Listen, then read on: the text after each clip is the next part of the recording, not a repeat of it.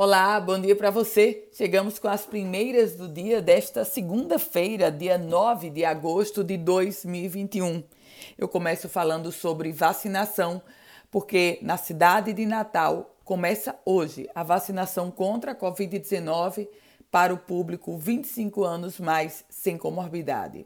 E a prefeitura da capital confirma para amanhã, terça-feira, o início da vacinação para o público 24 anos mais sem comorbidade. São quatro drives e 35 salas de vacinação. Lembrando que esse final de semana foi o primeiro onde não teve vacinação aos domingos. Vamos falar sobre economia? Economia no âmbito do estado Potiguar, porque a safra de melão neste 2020 deverá chegar, deverá bater as 300 mil toneladas. Cerca de 40% das exportações de frutas do Brasil saem aqui do Rio Grande do Norte. E nós lideramos a produção de melão. O plantio da fruta para exportação foi iniciado agora em junho e a previsão é que os produtores comecem a colher já a partir agora desta semana. Os primeiros contêineres vão sair por, pelos, por volta do dia 15 de agosto.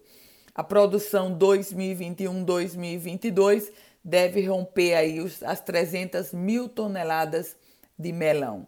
A área plantada no Rio Grande do Norte já ultrapassa, minha gente, os 18 mil hectares. Por falar em economia, mas no âmbito do peso sobre o nosso bolso, cesta básica.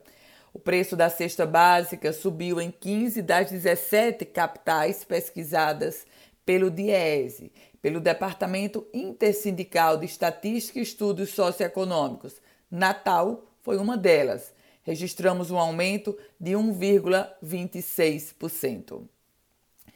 E falar na pauta policial, lamentar profundamente esse assassinato de uma criança de 4 anos de idade aqui na cidade de Natal. Uma criança de 4 anos foi atingida por um disparo de arma de fogo durante um atentado registrado pelo pai dela ontem, Dia dos Pais, na zona norte de Natal.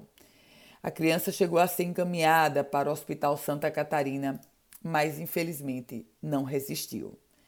E se a pauta é educação, eu revelo para você os números divulgados pelo Anuário Brasileiro da Educação Básica, apontando que o Rio Grande do Norte tem 59% dos alunos que concluem o ensino médio aos 19 anos de idade. Isso coloca o nosso estado abaixo da média do Nordeste, que é de 62,4% dos alunos até 19 anos finalizando o ensino médio. A média do Brasil é ainda superior. 69,4% dos jovens até 19 anos concluem o ensino médio. Vou ficando por aqui nessas primeiras do dia. Você quer receber o boletim diário logo cedinho? Envie uma mensagem pelo WhatsApp no 849 8716 8787 9 8716 8787. Nas primeiras do dia, Ana Ruth Dantas.